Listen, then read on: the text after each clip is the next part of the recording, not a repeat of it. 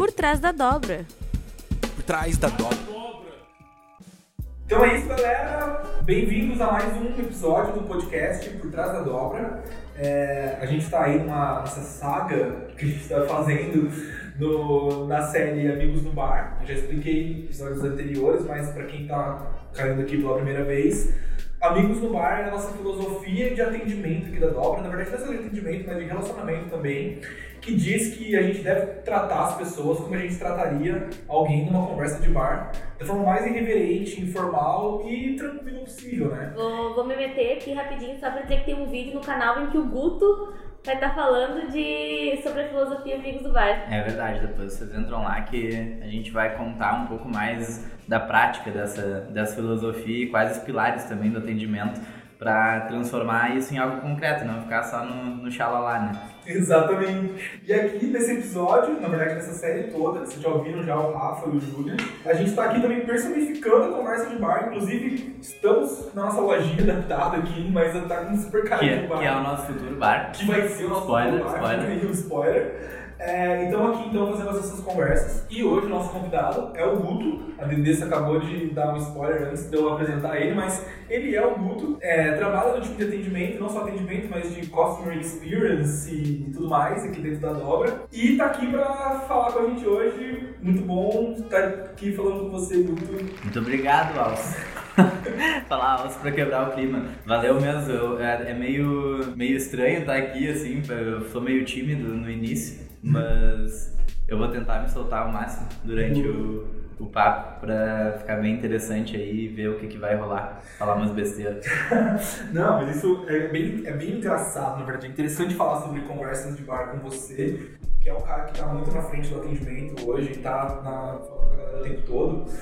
E a primeira coisa assim, que eu tenho muita dúvida, assim, eu não sei se tem alguma, alguma conversa que alguma vez já te marcou, inclusive, nesses últimos tempos, já que você estava falando no atendimento, se teve alguma em específico, assim, que você lembra e que te, te deixou assim, tipo, meu, isso não, não aconteceria em qualquer outra empresa normal, tá ligado? Isso só acontece por causa dessa, dessa nossa filosofia, desse ambiente que a gente cria aqui, sabe? Cara, tem uma que é, é muito engraçada, que é um marco da dobra lá no início. Na verdade, foi o Gigão que atendeu esse caso, mas marcou demais, assim, porque quando a pessoa tá no chat há um tempo, vem aquele, aquela mensagem automática do Batman dizendo Uh, e aí, tudo bem? Qualquer coisa é só, é só falar comigo, tô, como é que é a tua disposição, uma coisa assim. Uhum. E a pessoa respondeu assim, e aí, olha o linguajar desse filho da puta, enfia-me aí no cu.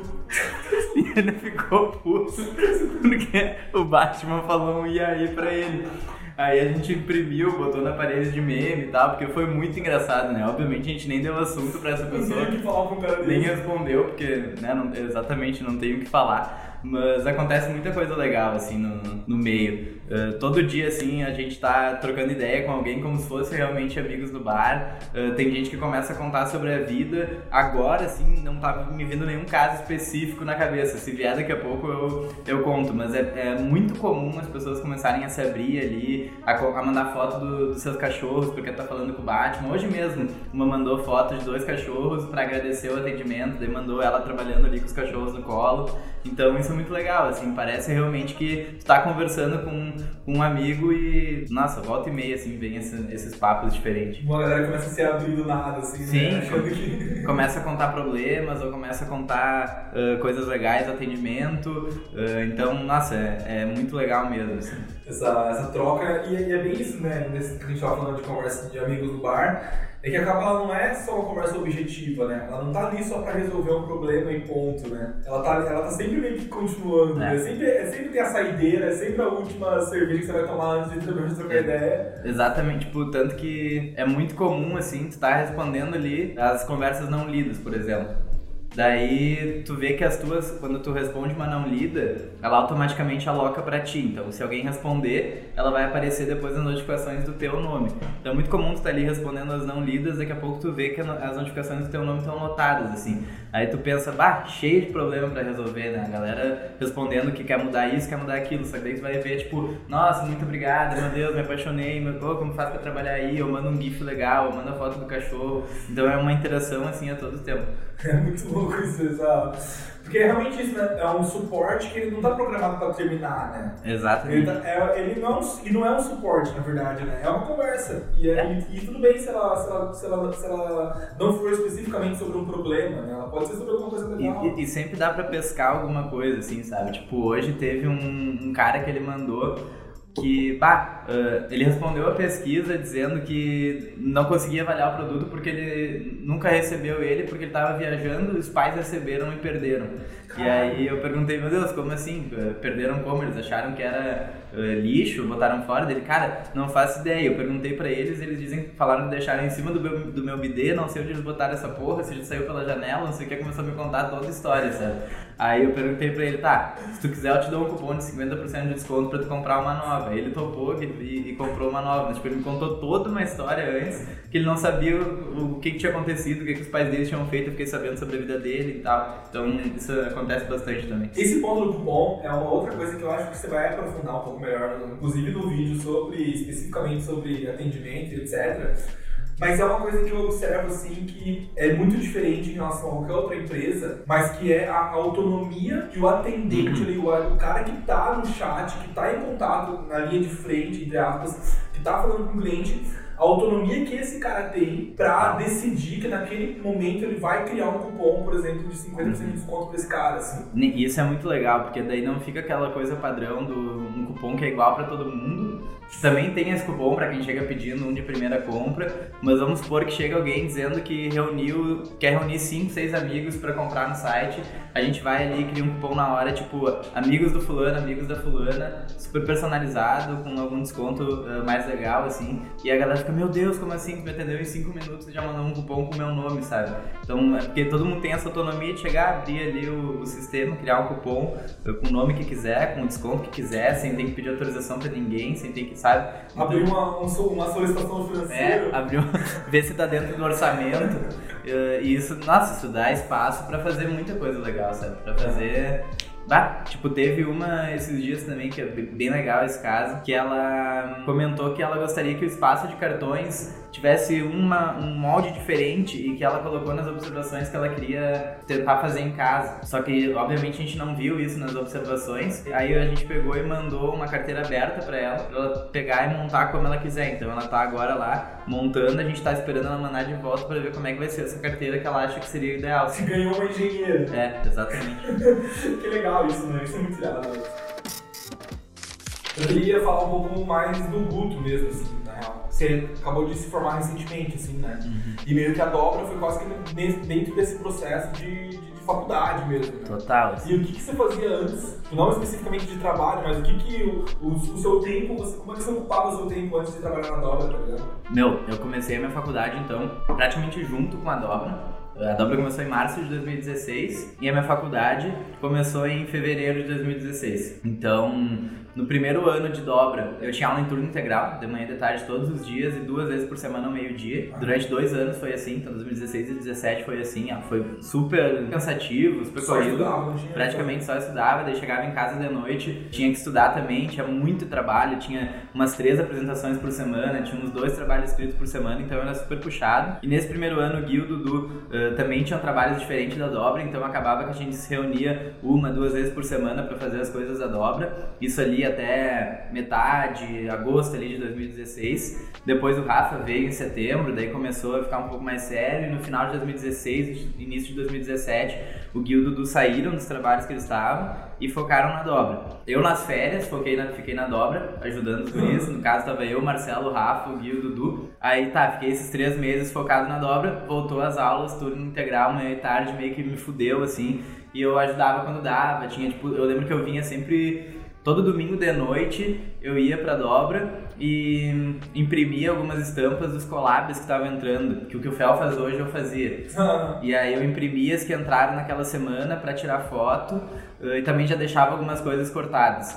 Mas era assim, eu nunca conseguia focar 100%. Aí em 2018, início de, no primeiro semestre, eu tinha que fazer um estágio e aí não deixaram eu fazer o estágio na dobra primeiro. Então eu fiquei um mês fazendo estágio numa revendedora da Ambev e aí depois eh, eles mudaram de ideia e deixaram eu fazer o estágio na dobra. Então eu voltei, aí fiquei quatro meses full time assim na dobra. Aham, traba- a, a Dessa sabe que eu tava quase o tempo todo junto com ela fazendo função, a gente fazia função de collab também, ou qualquer coisa de marketing que surgia, não era tão estruturado quanto é hoje, era meio que todo mundo fazia tudo ainda naquela época. E aí chegou agosto de 2018, eu fui pro intercâmbio da na Coreia do Sul. Na Coreia do Sul. Coreia do Sul. E esse era o intercâmbio obrigatório do Gil, podia escolher vários países e eu escolhi a Coreia do Sul. E aí, mano? Calma aí, agora, tipo, calma. Cara. Calma que a gente chegou numa parte muito louca que você acabou de sair daqui da dobra e você foi pra Coreia do Sul. Isso, em agosto de 2018. Você tinha quantos anos? Eu tinha. Quantos anos? Eu tinha 20 anos. Já tinha morado fora do país, assim? Tinha ficado um mês na Alemanha em 2017, ah, mas foi o máximo de tempo que eu tinha ficado, E sabe? aí, quanto tempo você ficou na Coreia? Quatro meses. Caralho, não, me conta E- tipo, um pouco mais, assim, como é que Não, foi? cara, assim? foi, foi muito foda, assim. É que eu fui com um amigo meu, um colega de curso, Uhum. então não cheguei lá completamente sozinho, isso foi muito bom. Mas, assim, primeiro, por que, que eu pensei em escolher ir pra lá, né? É, essa, isso ia ser a próxima pergunta, tipo, por que Coreia? É assim, ó, tinha várias opções. Tinha Canadá, Alemanha, Bélgica, Espanha ou Coreia. E Alemanha tinha também. Aí eu pensei, bom, Alemanha eu já fui. Provavelmente eu vou de novo um dia porque eu gostei demais. Esses outros países da Europa eu não tinha ido. Mas eu pensei também, cara, provavelmente no futuro, Tá em algum dia, é algum dia eu vou pra lá, nem que seja visitar, enfim. Eu pensei, quando é que eu vou tá planejando uma viagem de férias e vou pensar, ah, vou pra Coreia do Sul. Isso é, é meio difícil, né? O Isso é cara não, não ia fazer isso, não faz isso. Então assim, eu acho que a oportunidade que eu tenho eh, diferente agora é aproveitar esse intercâmbio e fazer ele na Coreia do Sul. E aí eu fui pra lá, um amigo meu também pensou a mesma coisa e foi. E foi muito massa, assim, tipo, depois das primeiras duas semanas lá. E você ficava na casa de alguém lá? Não, eu ficava num dormitório que era, sei lá, duas quadras da universidade, mas era, deu muita sorte, assim, porque a universidade, quando mandou pra gente escolher o dormitório, podia escolher o prédio de dentro da universidade ou os prédios fora, que tinha o prédio A e o prédio B. A gente escolheu o prédio B, pelas fotos parecia mais legal. A gente chegou lá, eles nos falaram assim, ah, deu, deu lotação no prédio B, a gente teve que jogar vocês pro prédio C. Na hora a gente ficou puto, né? Tipo, ah, a gente, mas a gente escolheu o B, não sei o que, porque era melhor. Só que a gente não sabia como era o C. Porque não tinha foto, não tinha nada. No fim, o C era um prédio novo que tinha sido inaugurado, sei lá, dois meses antes da gente chegar. Ah, era novinho, assim, top, apartamento tribom, com três quartos. A gente morava com um sueco e era tipo, a porta não tinha chave, era tudo com, com senha, tipo essa porta aqui. Então não precisa não precisava carregar a chave por lá. A cada esquina tu tinha uma 7-Eleven ou algum uh, CU, que era tipo 7-Eleven também. Então 24 horas tinha cerveja, tinha E era comida, tinha tudo o tempo 7-Eleven todo. mesmo lá, Coreia do Sul? Sim, Caralho, 7-Eleven. que da hora. Daí tinha, cara, assim, ó, sério, a cada esquina, literalmente. E era muito legal também que todos os bairros era como se fosse uma cidade. Então, em cada bairro tu tinha todas as mesmas lojas, tinha as mesmas farmácias, os, tipo, os mesmos restaurantes, tudo. Então, tu não precisava sair do bairro se tu não quisesse, sabe? Uhum. E tu podia andar às quatro da manhã bêbado, que não tem problema nenhum, não existe crime lá. Segurança total. Total, assim, nossa, era, era muito bom, isso era muito bom. Mas nas primeiras duas semanas foi foda, assim, tipo, Pra se acostumar com, com o que especificamente? Cara, pra mim, o mais comida? foda de tudo foi a comida. Porque eu, sei lá, sempre fui meio chato pra comer, assim. Eu não curto muito salada, eu não curto muito sopa. Caralho, eu mais só falar desse sopa. E frutos do mar, e eu pensei, puta que pariu, sabe? Daí a gente chegou lá, a- aí a, a língua também foi horrível, porque tu olhava pras coisas assim. É, primeiro, quando a gente chegou, tá? Tava marcado pra um transfer nos buscar. Então já, a, a, chegada já foi ruim. Sabe quando tu chega num lugar e a primeira impressão já é ruim? A gente chegou lá e o transfer não tava lá pra nos buscar. Putz. Aí a gente teve que esperar duas horas eh, pra nos levarem, porque no fim o transfer chegou, mas ficou esperando um voo que atrasou. Tá, daí o transfer nos levou até a universidade, levou duas horas do aeroporto até lá e ele não falava inglês. Então a gente chegou meia-noite na universidade, ele nos largou, nos largou no estacionamento da universidade e foi embora. E a gente tentava mostrar pra ele onde era o endereço do nosso prédio, só que tava em inglês ele não entendia. Aí ficou eu e o B de mala no estacionamento da universidade, meia-noite, primeiro contato no país. Tipo ali, parado, pensando, fudeu, né? Nós vamos pra casa, sabe? A gente não tinha noção que o prédio era ali Tava atrás, a gente não tinha internet, a gente não tinha nada. Aí veio um professor que tava indo pegar o carro, olhou pra gente, viu que a gente não era coreano, obviamente, e, perguntou o que a gente tava fazendo ali, viu nossas malas e tal. Aí ele foi muito querido, ele falou, tá, eu só vou terminar minha aula. Eh, aí ele nos botou pra dentro do carro dele, botou as malas, pegou o endereço do nosso celular, ele entendia um pouquinho de inglês assim e nos deixou na porta de casa. Caralho. Aí foi, tipo, foi legal, só que tipo, a minha primeira refeição lá, isso era quase uma da manhã, foi um triângulo de arroz, assim, que eles vendiam por um dólar no 7-Eleven. Então a chegada foi muito ruim, sabe? Uhum. Aí o cara já ficou puto, já ficou cansado, já ficou puta merda, não entendo nada, fudeu, fudeu, fudeu. Aí nas primeiras semanas também a gente não comia direito, eu perdi 5 quilos em duas semanas. Comecei também, tipo, ah, que merda. O que, que eu tô fazendo aqui? O que, que eu tô fazendo? Aham. Você podia estar na Alemanha, já estar na Europa, podia estar viajando. Mas aí a gente virou amigo de um, de um grupo de uma galera europeia, assim. Os coreanos não, não se misturavam muito. Mas assim, tipo, ti- daí tinha alemão, tinha espanhol, tinha inglês, tinha francês, tinha de tudo que era lugar e eles foram muito parceiros. A gente se encontrava, tinha uma, uma escadaria de madeira enorme na, na universidade, tudo ao ar livre, assim, e a universidade era para estrangeiro. E aí a gente começou a ver que toda quinta, sexta e sábado todo mundo se reunia ali Naquela escadaria. naquela escadaria. Daí a gente começou a frequentar ali a escadaria pra tentar se enturmar, sabe? Aí a gente virou amigo desses europeus, eles nos convidaram pra ir pra ilha de Jeju, que é uma ilha a duas horas da, da- de Seul, com vários patrimônios da, da Unesco, assim, uma coisa, nossa, muito lindo. E a gente pegou, foi, ficou todo mundo no mesmo hotel, e aí ali a gente virou muito amigo. Depois daquilo a gente começou a sair junto, tipo, toda Isso semana. fazer quanto tempo? Duas semanas, mais ou menos. Ah, foi, foi relativamente rápido. assim. Foi rápido até, e até a gente tava na dúvida se ia eh, nessa viagem, pela grana e tal. Eu lembro que eu falei pro B, cara, nós temos que ir, porque É se a gente não fizer amigo aqui, nós estamos fodidos, aí vai ser um saco mesmo, sabe? É. E aquilo ali virou a chave total, assim, foi- a gente virou muito amigo mesmo, até hoje a gente se fala. Tem o Johan. O Johan veio, um desses veio pra nossa formatura no início do ano. Então foi uma amizade, nossa, muito massa mesmo, assim. Aí a gente começou a aprender o que comprar no mercado pra comer, saber os, os restaurantes legais, saber festas legais, que tinha um monte. Aí foi muito legal, assim. Quando você falou Coreia do Sul, na real, eu, eu relacionei com a Coreia do Norte. Porque Sim. eu falei, nossa, caralho, Coreia! Então, estando lá, você consegue sentir a energia do outro Cara, lado, assim, eu não sei como é que... Sabe que, assim, ó, os, os contatos que a gente teve com coreano foi os professores coreanos e a gente tinha alguns colegas coreanos, mas como eu disse, eles, assim, se tu tentar puxar papo, até eles vão conversar, mas eles são meio na deles, assim, sabe? Uhum. Não, não curtem muito se entrosar. Eh, pelo menos os que eu convivi na minha universidade. Então, dos quatro meses que eu fiquei lá, praticamente não ouvi falar nenhuma vez sobre a Coreia do Norte. Nada, nem ah, vi nada. Mas lá, Tipo, A única coisa que eu lembro, uma vez que eu. Na, na academia tinha uma TV na esteira.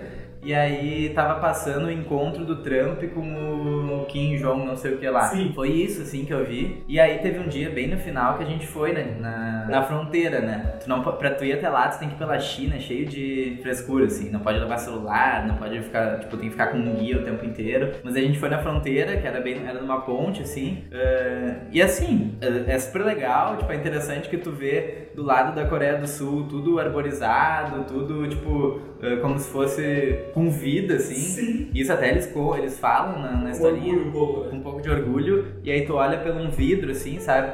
E eles veem, ó, a partir de onde não tem mais árvore, é a Coreia do Norte.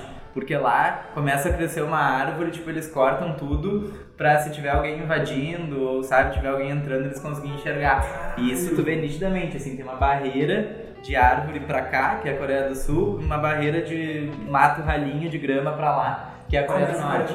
Daí, nesse lugar que eles nos levam pra ver, tu realmente vê, tipo, uma coisa meio energia baixa, meio cinzenta, assim. Isso tu, tu vê ali. ah, na ponte também, tu olha pro, pro outro lado, não tem nada de árvore, mas ao mesmo tempo... Ah, e tu vai na- num túnel, assim, até um, um pedaço, que daí tem uma barreira no meio com um buraquinho, que tu olha, tipo, ah, do outro lado do túnel é a Coreia do Norte. Então tu tá a, um, a, a, sei lá, não sei quantos centímetros da Coreia do Norte, eles dizem.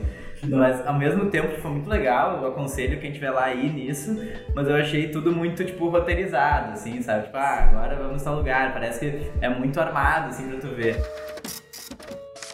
E se fosse falar, tá, por que, que valeu a pena ter ido lá? Você tem alguma. Tipo, Cara. isso aqui, por causa disso valeu a pena. Eu acho que, assim, ah, muito pela, pela galera que eu conheci lá em primeiro lugar, assim, porque hoje, tipo, eu sempre falo, se eu for pra qualquer lugar do mundo, praticamente, eu tenho um teto pra dormir Você de graça, sabe? mundial, assim. Isso. Se eu for pra Holanda, eu tenho alguém pra dormir. Se eu for pra França, eu tenho alguém pra dormir. Se eu for pra Alemanha, eu tenho alguém pra dormir. Se eu for pra Suécia, eu tenho alguém pra dormir. Se eu for pra Coreia, eu tenho alguém pra dormir. Então, tipo, isso é muito legal, sabe? É muito triste, na real. Não, mano, não tem. Se for pra Argentina também, então fiz muitos amigos de vários lugares do mundo. Outro ponto foi valorizar o Brasil, assim. Caralho, isso é muito verdade. Cara, Cara, isso foi uma das coisas mais assim, porque chegou, chegando no final, sempre passa ano novo com os guris, né? Todo, toda gurizada junto. E aí, nossa, eu tava sentindo muita falta de uma festa brasileira, sentindo muita falta de, tipo, sair na rua, ver as pessoas e dar um abraço, sabe? Eh, Cumprimentar, assim, e dar um abração, essas coisas não tem lá. Ou, tipo, chegar num, num lugar e ser muito bem tratado e, conversar como se fosse amigo desde sempre. Nossa. Essas coisas que, tipo, não existia lá. Ou, tipo, a gente foi pra Tailândia na última semana, né? Uhum. Tailândia é linda, do caralho, assim, um paraíso. No sonho. Mas to- todo mundo olha pra Tailândia e pensa, tipo, isso é surreal, isso é bizarro. Cara, a gente vai pra Santa Catarina, viaja seis horas de carro. É a mesma coisa. Meu, não perde nada, não perde nada. Tem tanta coisa bonita quanto, sabe? Então, muita coisa assim, tipo, valorizar o povo daqui, o, o modo como a gente trata as pessoas é muito mais eh, caloroso do que lá. Não que eles tratem mal, só que não é mais frio. Ou tipo paisagens, enfim, Comida. comida, comida muito. Então, valorizar muito o país, isso foi muito bom. Eu voltei também muito mais organizado com as minhas coisas em casa. Eu sempre fui organizado com as minhas coisas, assim, tipo, de trabalho ou de aula. Mas eu não arrumava a cama, achava que era bobagem, não dobrava minhas roupas, deixava jogado no chão. E lá, como era muito pequeno, obrigado assim. eu era obrigado a fazer isso. Tinha um armário pequeno, tinha que lavar minhas roupas também. Então foi muito legal, assim, que hoje, tipo, sei lá, vou chegar em casa aqui, se essa roupa estiver limpa, eu vou pegar, dobrar e guardar, sabe? Então eu não deixo mais nenhuma bagunça no meu quarto, eu acordo, não saio de casa antes de, de arrumar a cama. Se eu tenho que ficar sozinho em casa uma semana me virando tranquilo, não tem problema nenhum. Porque até então, filhinho de papai, mora com o pai, com a mãe, Não, curtidão, se a mãe tem, viaja, tem não sabe o que fazer. tem tudo na mãe, não- nunca teve que se virar sozinho, sabe? Então isso foi muito bom também. O que, que mais? Essas- esse senso de segurança era muito bom. E acho que uma das grandes coisas assim também foi tipo quebrar o preconceito que existe contra, contra a Coreia, sabe? A Coreia. Porque eu acho que eu acho que esse preconceito existia mais por causa da Coreia do Norte, até, né? É, então, porque o cara olha todo mundo, tanto que todo mundo que quando eu falava que ia pra Coreia, meu Isso, Deus, a Coreia do Norte. Isso. Todo mundo, cara, até a nossa festa de despedida, o tema foi Coreia do Norte versus Estados Unidos, que era o que tava bombando na época, assim, eles estavam em negociação e tal. Então esse foi o tema da nossa festa de, de despedida, até porque todo mundo, a gente falava disso, falava da Coreia do Norte. Ah, vamos usar isso aí pra, pra fazer o tema da nossa festa. Enfim, eh, acho que tem vários pontos positivos, assim, tirar aquela ideia de que na Coreia só tem pessoas viciadas em tecnologia, que e é um país que só de tecnologia, Isso, sabe? Então, bora pra pensar na Coreia, eu eu penso no Tinha- K-pop. eu- e tinha muito, sabe? E era muito legal. Tipo, a gente, as festas lá, o cara pensava, não, festa coreana vai ser um saco, sabe? Mas era muito tri, bombava demais as festas. A gente ia, em- claro, a que a gente mais ia era latina, mas a gente foi em festas coreanas também. E era muito legal. Eh, Eles adoram brasileiros. Tu, às vezes, assim, ó, tu fala que é brasileiro, meu Deus, eles piram, eh, mas eles, eles também gostam muito da nossa cultura, isso é fato, assim. E, tipo, uma vez a gente tava andando no campus, uma professora percebeu, eu acho que pelo nosso, sei lá, pelo nosso, nossas características, assim. E veio perguntar pra gente se a gente era brasileiro, que ela era professora de português lá. E aí começou a falar com a gente em português e ela era coreana. Legal. Muito legal, assim, uma vez um cara no metrô também veio falar em português com a gente, ele era coreano, trabalhou 11 anos em São Paulo, então, tipo, teve muitos casos, assim, de da galera vir falar com a gente só porque a gente era português, sabe? Ou pedir pra tirar foto com a gente na rua, isso acontece também. Ah, tá zoando. Sério, eles, tu tá no metrô, assim, aí eles veem que, que tu tem cara de ocidental, eles vêm e, E e querem, pedem uma foto. pedem uma foto contigo, sabe? Caralho, que da Isso é bizarro, acontece bizarro, bastante. Que bizarro. Aí o cara tira, né? É, fazer o quê, né? Os 15 minutos de fama. Lá. Pô, mas me fala uma outra coisa, assim, até pra gente meio que finalizar, que eu, é uma coisa que eu admiro muito em você, assim, queria que você com- comentasse mais um pouco, mas que é esse aprendizado, né, como você falou, de, tipo, se organizar, por exemplo, arrumar a sua cama antes de, de sair, sabe, assim. Isso é uma coisa que eu admiro muito, porque eu não tenho, assim, é uma coisa que eu tenho zero, assim, esse nível de disciplina pessoal, assim, que é algo que eu considero que é importante pra caralho. Me conta um pouco sobre isso, assim, foi algo que você desenvolveu logo depois que voltou da Coreia? Foi uma, uma chavinha que virou na sua vida? Com coisas de casa, sim, foi depois da Coreia. Mas com coisas tipo da minha vida, assim, não. Eu sempre fui muito metódico, sabe? Com, com tudo, às vezes até demais, sabe? Tipo, às vezes chega a prejudicar. Mas eu, eu sempre gostei de ter horários definidos do que, que eu vou fazer tal coisa. Eu, tipo, se eu vou, se eu quero ler um livro, eu vou estipular que eu vou ler ele todos os dias às 7 da manhã. Então eu vou ter que ler ele às Você 7 vai da fazer isso manhã. né, também todos os dias. Eu vou ter, por umas duas, três semanas, um mês eu vou fazer. Tipo, se eu parar uma semana, provavelmente isso vai desandar uma, duas semanas, mas depois eu volto, sabe? Então, tipo, eu sempre tentei regrar muito. Eh, Eu acho que com rotina pessoal isso veio muito em 2015 por ali, que eu era muito, muito, muito magro, assim, tipo, eh, meu braço aqui era da finura do meu pulso, sabe? E isso começou a me incomodar um pouco, sabe? Porque, eh, sei lá, me achava muito fraquinho, minha- nenhuma roupa servia praticamente quando eu ia experimentar. eh, tipo, era um graveto, assim. E aí eu comecei a a fazer dieta pra conseguir ganhar massa e eu tive que focar muito, porque era muito difícil eu conseguir ganhar peso. E eu fiquei um ano e meio numa dieta, assim, ó, rigorosa, fazendo ela 100% e ganhei 17 quilos. Não tudo de massa magra, mas a maioria. E aí, nisso, nessa época, assim, eu tive que organizar muito bem a minha rotina. Eu tinha que levar o lanche pra escola, eu tinha que organizar o que eu ia comer de tarde, qual hora que eu ia comer de noite, deixar pronta a comida pra de manhã.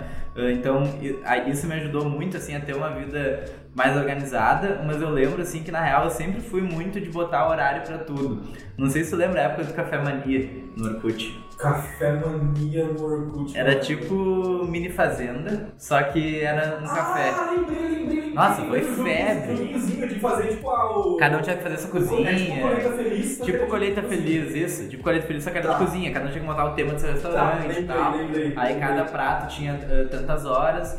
E, meu, eu era viciado no Café Mania. Toda a minha turma jogava. Eu era o mais rico da turma no Café Mania. Porque eu, assim, ó, botava, tá, eu vou acordar a hora, vou botar um prato até meio-dia. Daí eu chego da aula, eu tiro aquele prato, boto um prato até as 5 da tarde. Aí 5 da tarde eu boto um até as 10 da noite. Daí às 10 da noite eu boto um de 12 horas, de até as 7 da manhã do outro dia, que eu vou ficar dormindo. E assim a minha cozinha vai funcionar o tempo todo, sabe? Então, tipo, minha cozinha não parava, sabe? Eu, eu, não, eu não ficava horas jogando, sabe? Eu só tinha um horário, bah, tal hora tem que ir lá, pum, botava uma coisa pra cozinhar, saía do jogo. E aí eu fiquei muito rico e tinha um restaurante enorme, era, nossa, era muito massa. E, tipo, isso é só um exemplo, isso eu tinha que 10, 12 anos, mas eu sempre fui de tentar organizar ao máximo, assim, minha rotina, sabe?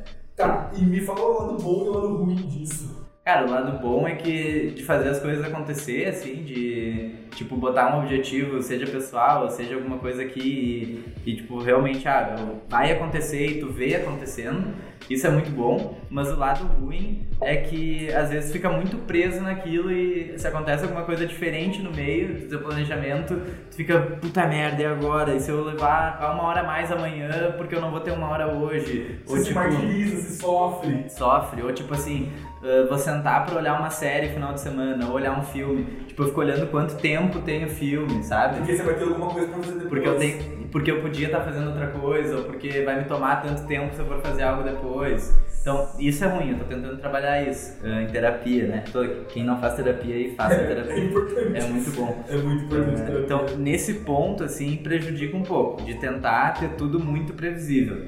Isso eu tô tentando mudar, assim. Então, tem várias coisas que eu já tô ficando mais relax, tipo, cara, deixa acontecer. Me prejudicava, acho que às vezes, em, em relacionamento, com, seja com amigos, enfim, com, qualquer pessoa, assim, por exemplo, tá num grupo de 10 pessoas e vai passar uma semana na praia. Putz, Cara. tem que ter um. Eu era assim, até alguns anos atrás, tipo, tinha que saber o que, que a gente ia comer, Não, que qual festa a gente ia tal dia, qual não sei o que. Hoje isso eu já consegui me livrar, sabe? Tipo, se eu vou passar 10 dias com meus amigos, eu vou pra não saber o que vai acontecer, entendeu? Ah, Eu vou pra, tipo, se a gente for em tal festa, a gente vai. Se a gente comer isso tal dia ou no outro, não tem problema. Se a gente gastar 100 ou 150, ok. Isso eu já consegui me livrar porque eu vi que tava me prejudicando. Eu queria ter o controle de tudo que acontecer e isso era muito ruim. Então, tipo, tem várias coisas prejudiciais que eu já tô conseguindo me livrar. Caralho. Muito por causa de terapia e porque teve uma vez que eu tive uma discussão bem forte, assim, com com uma amiga minha num rolê desses. E aí depois eu fiquei tipo, meu Deus, cara, o que, que eu tô fazendo? Eu tô correndo risco de perder a amizade por umas besteiras, Uma sabe? agenda que não tá É, por causa de uma agenda tá sendo na praia de férias. Então, doideira, cara. mas consegui, consegui e vou conseguir ainda superar o resto e focar só na parte boa, né? Porque isso é o ideal, né? Se você conseguir, tipo, para as partes práticas que realmente precisam ter disciplina, ter disciplina. É. E pra parte que você não precisa se desprender totalmente, é o. Nossa, você virou um super homem. E de lado bom, tipo, eu vi que na pandemia foi muito bom isso pra mim. Porque eu fiquei, acho que só uma semana e pouquinho, assim, meio atordoado e com muito medo de, de não saber o que fazer, de não ter noção de horário e coisa. Mas, tipo, depois ali, final de março, eu todos os dias eu acordava sete, sete e meia da manhã. Eu tinha uma rotina pra ler, pra, eh, sei lá, olhar alguma série. Pra... A gente ficou umas duas semanas aqui sem meio que fazer quase nada, nem à distância, né? Aham. mas depois para fazer as nossas reuniões ou para fazer coisas da dobra. Então, sempre consegui manter uma rotina muito legal assim na, na pandemia. Claro, aí é aquilo a gente tem o privilégio de poder ficar em casa tranquilo, com internet, com conforto. É, tem que entrar nesse mérito. É, tipo, eu tenho, sei de tudo isso, mas acabou sendo bem tranquilo manter uma rotina legal na, na pandemia, sabe? Nesse, nesse ponto foi muito positivo para o cara não pirar, sabe? Uhum. Isso eu percebo no seu caso mesmo, tipo, nas reuniões que a gente faz de, de weekly e tudo mais pra acompanhar o performance e tal, do que aconteceu. Eu lembro que assim, o, o- que a gente colocava ali de combinadinho acontecia de certa forma, né? Sim. Acho que é muito dessa sua, sua obsessão pelo. pelo... É, se eu, se eu anotei, assim. tipo, eu vou fazer, sabe? Claro, tem, eu sou bem, ao mesmo tempo, eu sou muito esquecido, porque se eu não anotar um negócio, provavelmente eu não vou lembrar. Uhum. Eh, ou se eu começo a acumular muita coisa sem anotar, vai me dar dor de cabeça, vai me dar enxaqueca, vai, sabe? Então eu gosto muito de anotar tudo. Porque daí eu tiro aquilo da minha cabeça E e, aí, fica ver. sabe? Em alguma hora eu vou fazer. Isso aqui, muito massa. Nossa, Edu, pra gente terminar, meu, me fala tipo, o que, que você vê de futuro. Você me contou o que você fazia antes da dobra, você olha pra dobra agora, o que, que você vê pros próximos. Eu sei que é muito difícil também fazer planejamento e etc, porque assim, a, a possibilidade disso não acontecer é muito grande. Mas de uma maneira macro, assim, se você pudesse tipo, falar o que, que você imagina da dobra daqui a um tempo, assim, tipo, não precisa ser com detalhes, mas o que, que, ela, o que ela seria, assim, tá ligado? Cara, eu vejo muito assim da gente fazendo, atuando em várias frentes diferentes, sabe?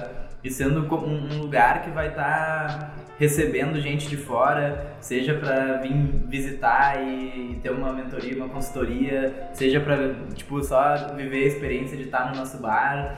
Eh, e a gente, tipo, como uma. Não, não é referência a palavra, porque eu acho isso meio egocêntrico, né? assim, sabe? Tipo, parece, ah, só é foda, mas, tipo, como um exemplo, talvez, de empresa do bem, de empresa, empresa positiva, de um novo capitalismo. E aí eu vejo a gente eh, que tá aqui, assim, fazendo essas coisas. Muito, não passa muito spoiler da reunião de semana passada, daquelas várias coisas que a gente conversou, eh, que eu não vou abrir aqui tudo, mas, tipo, Mas o bar é uma delas. o bar é uma é delas. CC. Mas eu vejo a gente, tipo, meio que encabeçando essas coisas, fazendo acontecer e fazendo a dobra, tipo, eh, crescer muito, assim. Não, não digo nem em número de pessoas, se for em número de pessoas, melhor ainda, porque vai estar empregando um monte de gente. Eh, mas, tipo, crescendo em em questão de exemplo mesmo e ficar cada vez mais conhecido e fazendo mais projeto legal e atuando em várias frentes, assim.